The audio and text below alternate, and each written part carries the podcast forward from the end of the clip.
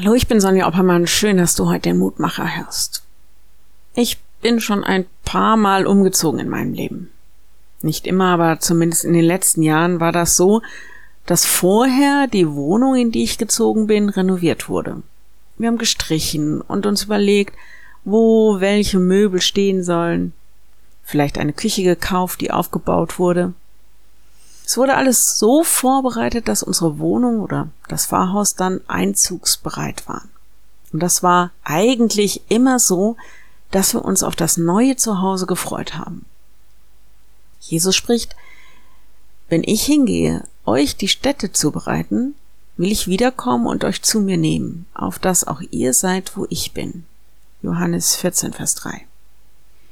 Jesus bereitet seine Jünger auf die Zeit vor, in der er nicht mehr sichtbar als Mensch bei ihnen ist. Er macht sich auf den Weg, um alles vorzubereiten.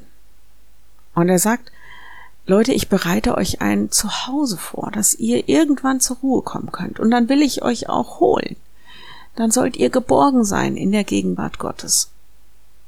Und wir müssen dazu nicht mal was tun. Er sagt, wenn ihr mir vertraut und einfach auf meinem Weg nachfolgt, dann kommt ihr sicher in eurem neuen Zuhause an. Lasst euch im Herzen keine Angst machen. Vertraut einfach mir und auch meinem Vater und bleibt auf dem Weg. Ich lade dich ein, noch mit mir zu beten. Lieber Herr, danke, dass wir dir so wichtig sind, dass du uns ein Zuhause bei dir gibst und dass wir einmal in deiner Gegenwart sein dürfen. Und wir bitten dich, dass wir uns von dieser Hoffnung auch jetzt schon, im Hier und Jetzt, immer wieder tragen lassen können. Hilf uns, dass wir den Weg nach Hause erkennen und dass wir ihn gehen.